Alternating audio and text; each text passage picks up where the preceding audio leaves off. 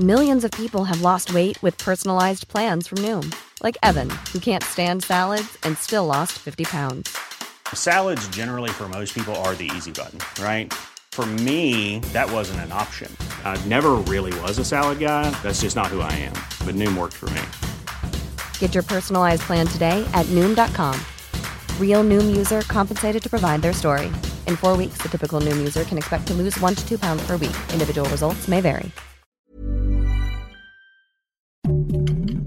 Heraldo Podcast, un lugar para tus oídos. Noticias del Heraldo de México. Un segundo vuelo de la Fuerza Aérea Mexicana partió este viernes por la mañana de la base aérea militar de Santa Lucía para hacer el puente aéreo Tel Aviv-Madrid, donde se estima que se repatrien unos 430 mexicanos que están en Israel en medio del conflicto armado entre el gobierno local y el movimiento islámico Hamas. Momentos antes de las 9 de la mañana despegó el primer avión con ayuda humanitaria con destino a Israel para trasladar a los mexicanos que están en ese país y quieran salir. En ese segundo vuelo por parte de la Fuerza Aérea Mexicana trasladarán por primera vez a los conacionales a Madrid, España, para que desde ahí decidan si regresan a México o no, además de hacerlo por sus propios medios. En Palacio Nacional, el presidente López Obrador denunció este viernes que los ministros de la Suprema Corte de Justicia de la Nación están armando una estrategia con los diputados federales de oposición apuntando al panista Santiago Krill para dar revés a un eventual recorte al presupuesto 2024. Por ello llamó a los legisladores de Morena y aliados a blindar el proceso legislativo en la discusión para que no sea impugnado.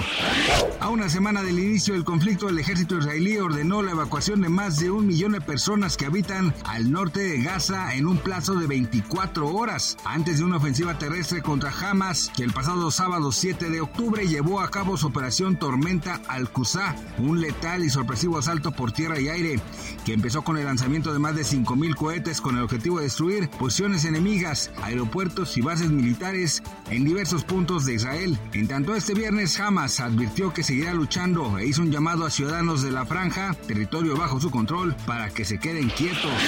La Comisión de Hacienda y Crédito Público en la Cámara de Diputados tiene listos sin cambios respectivos de la propuesta del Ejecutivo el dictamen de Ley de Ingresos 2024 para discutirlo y votarlo el próximo martes. El proyecto establece un ingreso total de 9 billones 66 mil 45 millones de pesos, lo que significa un aumento de 760 6.398 millones de pesos con respecto a 2023, cuando fueron 8 billones 299.647 millones de pesos. Gracias por escucharnos, les informó José Alberto García.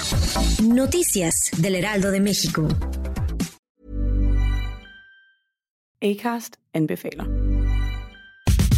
Mit navn er Anders Morgenthaler. Over for mig sidder Roald Bergmann.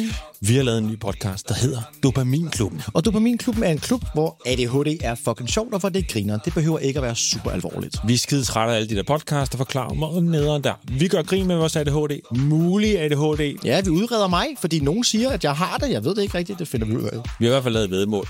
Ind og lyt til Dopaminklubben. Hver uge udkommer vi. Der laver vi sjov og spas med at have den her vidunderlige dopaminmangel.